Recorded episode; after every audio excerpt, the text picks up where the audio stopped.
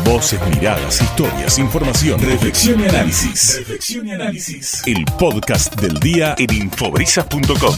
Y esta idea de em, hacer modificaciones con respecto al régimen académico, con el tema de las asistencias, eh, la situación mm, sobre pasar de año o no pasar de año, ¿cómo es el trabajo que se viene haciendo en provincia de Buenos Aires eh, sobre este nivel puntualmente?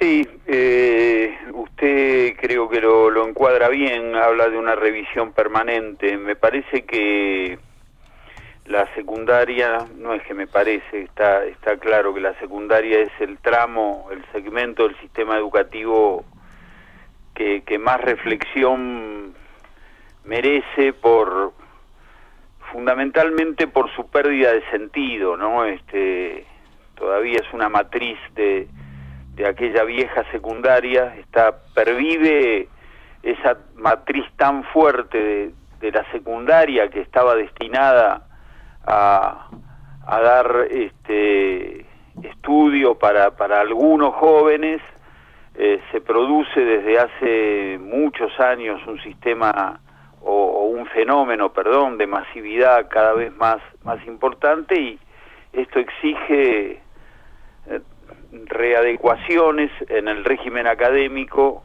que, que no son solamente la repitencia y la forma de evaluar, ¿no? Este, que es más extenso que eso, que, que tiene que ver con las formas de convivencia, los vínculos en la escuela, la asistencia, eh, los contenidos que se enseñan, la, la planificación de la enseñanza, la organización de los tiempos y en el medio de eso, junto con eso, las formas de evaluar y de acreditar los saberes.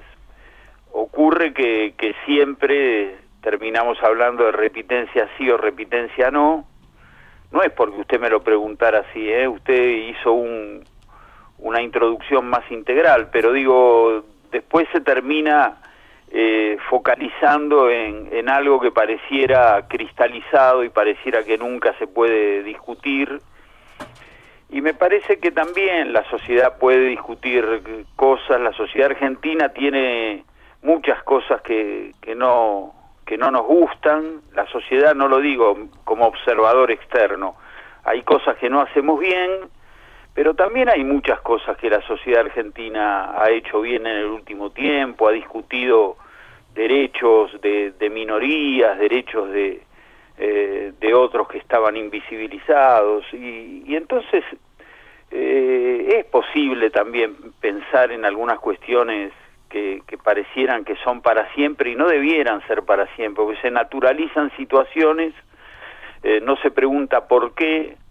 este, no preguntábamos por qué en una escuela había cinco primeros años y un quinto, si había cinco primeros años y un quinto, ahí había una cantidad de, jóvenes, de muchachos, muchachas que quedaban en el camino y nunca había una interrogación, pero ¿qué pasó? ¿Por qué tenés cinco primeros años y un quinto? ¿Qué pasó en el medio? Eh, estudiantes que tienen 12 materias aprueban nueve y repiten el año. Y ahí hay una concepción atrás de eso. Atrás de eso está la concepción de que el estudiante o la estudiante es el único responsable de su aprendizaje. Y eso, Adrián, hoy lo estamos revisando, desde hace mucho tiempo lo estamos revisando. Este, yo soy educador desde hace muchos años, ¿no? Este, yo no podría decir, bueno, yo enseñé, si vos no aprendiste es un problema tuyo. Si el otro no aprendió, no enseñaste. Con lo cual no quiero decir que no haya responsabilidad de los estudiantes, después podemos hablar de ello. Claro que hay responsabilidades, esfuerzo, trabajo. No estamos diciendo que todo da igual. Estamos diciendo que hay algunas cosas que, que, que se pueden discutir, que me parece que la sociedad que ha discutido eh, supuestos tan tan que parecían tan inamovibles y, y, los ha derribado de un día para el otro con leyes o con costumbres, ¿por qué no puede discutir la educación secundaria. Aparte, y termino con esto para no aburrirlo. No, no, está bien. Este, hay evidencia científica que no se aprende más repitiendo el grado. ¿no? Usted cursó 12 materias en segundo año, aprobó 9, tiene que volver a cursar las 12, bueno, este, pérdida de tiempo en las 9 que aprobó, porque no, no hacemos pagar a la gente dos veces el mismo impuesto y, y, no le hacemos repetir otras cosas o, o, purgar una pena dos veces, ¿no? Si ya lo hice, eh, dame por acreditada las nueve que, que aprobé. Y trabajo para ponerme a la altura del resto sobre las tres que no aprobé. Pero eh, usted le hace perder un año a un pibe y, y hay desaliento, el desaliento viene de la mano de la de la este, del abandono y ya no es una biografía específica de ese de ese muchacho o de esa muchacha. Nos interesa a toda la sociedad que no abandonen la escuela.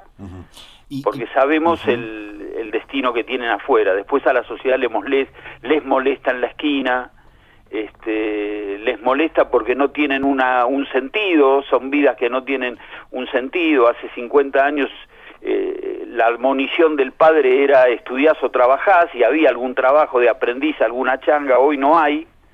Entonces este, dejan la escuela y entran en la amenaza del sinsentido. ¿no? Em, me, parece muy interesante en el encuadre em, del por qué la revisión de la escuela secundaria.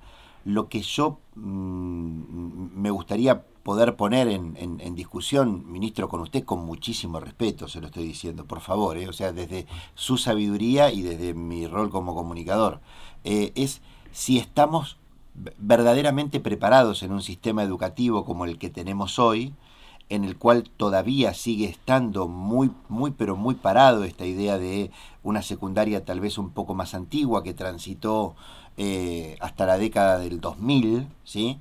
donde empezaron a hacerse algunos cambios a través de la Ley Nacional de Educación, con la, situación espantosa que provocó la Ley Federal de Educación, con algunos cambios que podrían ser tal vez menos rígidos y menos eh, mm, cuestionables, ¿no? Digamos, como por ejemplo, seguimos teniendo en la escuela secundaria módulos de 60 minutos de clase que se modificaron a través de lo que era la Ley Federal de Educación, donde hoy estamos hablando que 60 minutos para que una persona, es más, las series duran menos de 60 minutos porque está comprobado que hay muchas personas que no se aguantan ni 60 minutos mirando una serie, por más de que puedan maratonear durante, no sé, 7, 8, 9, 10 capítulos, pero haciendo otras cosas en el medio. Hacer algunas pequeñas revisiones como para generar un mejor marco para estos chicos y estas chicas antes de hacer estos cambios tan profundos que muchas veces terminan siendo mal entendidos porque terminan siendo mal aplicados, como por ejemplo la obligatoriedad de la escuela secundaria, donde hay escuelas que no saben qué hacer con los chicos que ya no tienen ganas de ir a la escuela, porque no los pudieron, nunca encontraron un formato para que ese chico se sienta parte de esa escuela y sin embargo lo tienen que tener ahí en ese banco, ¿no? Eh, a ver, eh, primero digo, yo no, no tengo ninguna sabiduría y, todo lo que usted me está planteando no hace falta que me diga que lo hace con respeto porque escucho que lo hace con respeto. y, la discusión es una discusión horizontal. Yo este, tengo alguna experiencia, pero esta es una discusión abierta. este, así que le agradezco el respeto. Dicho esto, eh, creo que en su reflexión, que hay cosas que comparto, también hay una explicación este, usted dice, bueno, muchos años de la secundaria obligatoria, 15 más o menos. Bueno, es un momento, Adrián, para reflexionar. Después de 15 años, eh, las condiciones. Por supuesto que hay una amenaza acá atrás de todo esto que es eh, el siga-siga, ¿no? En términos futboleros. Bueno, dale, que, que, que pase de año. Si hiciéramos esto, la verdad que la estaríamos pifiando, porque no, no se trata de que pasen sin saber. Por eso nos estamos tomando el tiempo, por eso eh, hemos hecho 200 encuentros con directores. Mire, la, provincia tiene 4.600 escuelas y tiene 1.700.000 estudiantes. Entonces hay que consultar, estamos con, debatiendo con 200.000 eh, docentes. Por supuesto, son debates pequeños y cada uno tira una propuesta y vamos escuchando el pulso de, lo que nos devuelve el territorio y el territorio nos devuelve una actitud eh, abierta al cambio, pero también muchas prevenciones de las que usted ha esbozado algunas. Ojo, cómo lo hacemos, eh, que, que, haya una estructura que acompañe al estudiante. Bueno, esa será una obligación nuestra. Respecto de, otra reflexión que usted hace, hay escuelas que no saben qué hacer con, con, con los chicos por la falta de interés. Mire, eh, esa es una discusión, eh, Adrián, en el sistema educativo. Eh, por supuesto le pedimos al chico actitud, le pedimos compromiso, le pedimos asistencia, pero usted no cree también que, que, que, la escuela debe ser un centro de interés. No digo que la escuela deba ser divertida. No, no debe un docente preocuparse, un cuerpo de docentes no se debe preocupar en interesar al estudiante.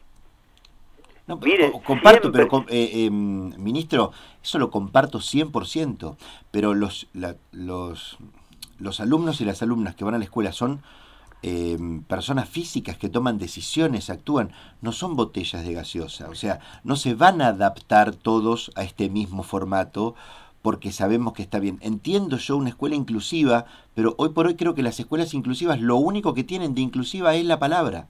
O sea, no está preparado el sistema de esa manera porque ya hay chicos que tienen 15, 16, 17 años que no tienen ganas de estar en la escuela secundaria por más de que sea obligatoria. Y no hay ni herramientas ni actividades que puedan... No estoy diciendo que los descartemos, ¿eh? eh me parece fuerte, eh, dicho con respeto, me parece fuerte que diga que no hay ni herramientas ni actividades. Mire, yo creo que todo, todo pibe, toda piba tiene un centro de interés.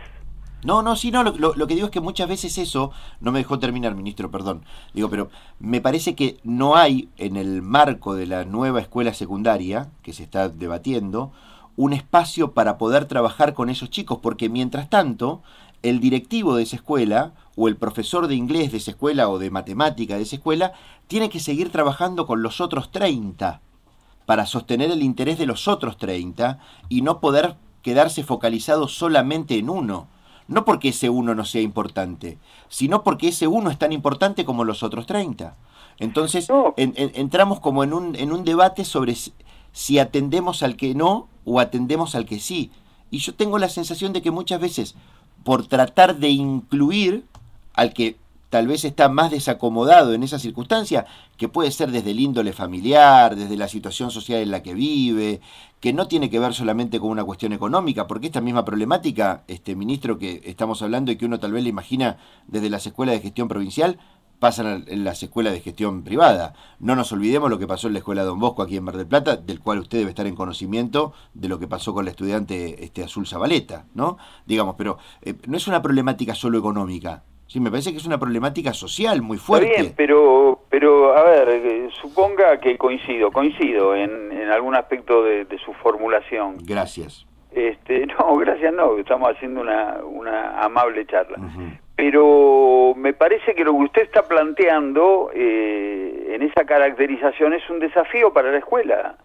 Los educadores debemos desafiarnos ante esa situación. No estoy planteando una situación ideal estoy planteando un modo de ver cómo a ese que, que o a esa que mira para otro lado, que, que, no demuestra interés, cómo lo enganchamos, este, sin desatender a los otros 30. Ojalá fuera un tema de 30 contra uno, a veces es más de uno el, el que no encuentra un lugar, pero hay explicaciones, a veces la escuela, este, a ver, también a veces los docentes tenemos responsabilidades, a veces eh, somos repetitivos, a veces no encontramos el interés del otro, eh, a veces no escuchamos, eh, Adrián, hay que escuchar, este, a veces repetimos lo que venimos enseñando hace años sin, sin modificar, mire, todavía ocurre esa cuestión milagrosa del interés que despierta algún educador y, y, y cómo eh, ese interés, esa pasión, este, penetran en, un pibe, en una piba que, estaba fuera del conocimiento. Eso no debe resignarlo la escuela.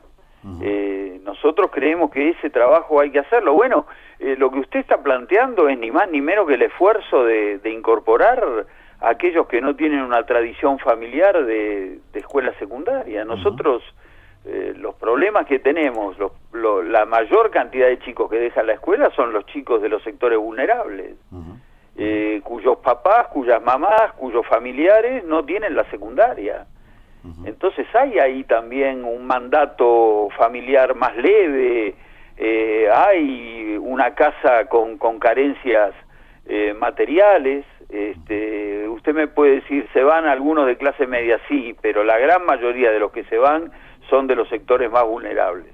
Y hay una relación directa entre pobreza, rendimiento académico, este, capacitación de los padres. Cuando digo capacitación, digo papá o mamá, papá y mamá con secundario, seguro que sostienen a un pibe en el secundario de, un modo mucho más este, consolidado. Bueno, eh, bueno algo, estamos, haciendo un algo pasó, pero algo pasó, ministro, porque hasta que este hasta que este país sea alfabetizado casi en su totalidad, los padres y las madres que mandaban a alfabetizar a sus hijos no eran alfabetizados. O sea, algo pasó en el medio de todo esto para que hoy tal vez de los papás o mamás que no están alfabetizadas no tengan el mismo interés que en algún momento aquellos hombres y mujeres que habitaban esta tierra querían que sus hijos fueran letrados, ojalá algunos de ellos profesionales, o sea, algo pasó en el medio de todo. Bueno, puede ser, sí, puede ser. Bueno. Este, ¿qué queremos decir? Que hay padres más indolentes que le importan menos la educación de los hijos. Este, ahora antes la pobreza era no llegar a fin de mes y había mucha pobreza. Ahora la, pobreza está cruzado con, con otras amenazas. También lo entiendo eso que usted dice. Pero también le quiero decir algo, eh, Adrián. Este, nosotros dijimos que los argentinos tenían que terminar la primaria en 1884, en la ley 1420. claro. Y tardamos casi 90 años en que todos terminaran la primaria. Sí, y, y, eh, discúlpeme, y hace cinco minutos que la escuela secundaria es obligatoria en la historia de nuestro país. Por eso, por eso. Lo quiero sumar a mi compañero Daniel Temperoni sin sacarle más tiempo, este ministro, pero quiero sumarlo también a la charla. Sí, un gusto, licenciado. Buen día, ¿cómo está? Hola, escucho, ahora vuelvo a escuchar bajo. ¿eh? Buen día, Temperoni, lo saludo. ¿Me escucha ahora? ¿Qué tal? Bien, yo tengo esta mirada muy sencilla, eh, más que pregunta quisiera corroborar si, si estamos mirando detrás de la misma lente. Hay tres grandes cuestiones en la, en la escuela de la Argentina de, de hoy, ¿no? Y de siempre, en definitiva. La formación de los docentes, el contexto social para involucrar a la familia, a la escuela, y la tercera gran cuestión es ¿Qué se enseña particularmente en la, en la, escuela? Me parece que estas son las tres miradas. En una Argentina tan compleja como la que hemos arribado hasta el día de hoy, tal vez desde la recuperación democrática al día de hoy, hemos lamentablemente perdido mucho tiempo en discusiones estériles y no hemos focalizado en algo que creo que es central. A mí me tocó una escuela primaria y secundaria y una universidad pública en donde las personas con más plata o menos plata pagan impuestos para que el que tiene más plata o menos plata pueda ir a, cerrar su, su ciclo educativo. Soy producto, como tantos otros en la Argentina, de la progresión social, es decir, de abuelos que tal vez no sabían leer y escribir, a este presente que estamos discutiendo el futuro de la educación de nuestros hijos o, de nuestros nietos. Me parece que perdemos demasiado tiempo o hemos perdido demasiado tiempo discutiendo banalidades y no nos hemos centrado específicamente en estas cuestiones que son puntuales, ¿no? que son las de raíz. No, coincido en, en ese tridente que usted dice, claro, la formación docente, por supuesto, estamos trabajando mucho en la educación superior, en la formación inicial. El contexto social no es el único que explica el rendimiento, pero lo explica en, en, una gran proporción. Y, los contenidos, por supuesto. Por eso yo también decía respecto de los contenidos, una escuela que, que les interese a los chicos. Eh, coincido en su análisis, me parece que a ese análisis también le falta eh, una, una perspectiva de historicidad, porque eh, esa, esa mirada hacia, hacia un pasado dorado yo la, la impugno, la discuto, porque eh, la verdad que en aquel pasado dorado, yo soy mucho más grande que ustedes, mucho, muchísimo, cuando yo iba a la escuela había, yo formaba parte, cuando fui a la secundaria, de un 30, 20 y pico por ciento de los que íbamos a la secundaria con la edad que tenía. Yo soy más grande que usted. ¿eh? No, no, no.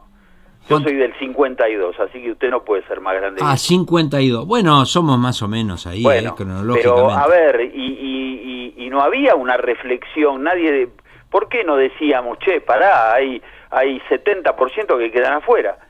Nosotros estamos, eh, y, buena parte de las reflexiones de ustedes dos y buena parte de las reflexiones sociales que son bienvenidas y son justas, tienen que ver también, a mí me parece, con este desafío de incorporar eh, a nuevos argentinos, nuevas argentinas que, que no tienen tradición familiar eh, educativa, que, que, que, no tienen este, mucho, eh, muchas capacidades y habilidades para, para, para, para el rigor de, de, lo que significa el aprendizaje. El rigor, digo, sentarse, forzarse. Bueno, eh, es un esfuerzo que estamos haciendo como sociedad a mí me parece que es un esfuerzo que a veces cometemos errores, claro que sí, pero es un esfuerzo inevitable que hay que hacer. Lo han hecho otros países. Este, miren, la posguerra europea eh, estudiaba muy poca gente. De a poco ellos hicieron un primer eh, esfuerzo por la masividad, después el, eh, los aprendizajes. Yo en eso, más allá de que no escondo las enormes falencias que tenemos, en una perspectiva histórica soy más optimista, ¿no? Nosotros junto con Chile somos el país que más chicos en la secundaria tiene de los que debieran tener. Chile tiene un mejor egreso y nosotros tenemos que mejorar no solo el egreso, sino lo, lo que se aprende. La permanencia. Pero también el esfuerzo de toda una sociedad para que estén adentro de la escuela. Bueno. Eso me parece que es un valor. Ministro, una sola cosita y le agradezco el tiempo. Hoy en la provincia de Buenos Aires hay eh, trabajo reflexivo de los docentes del nivel secundario donde se está discutiendo esto, ¿no? Digamos que estamos hablando.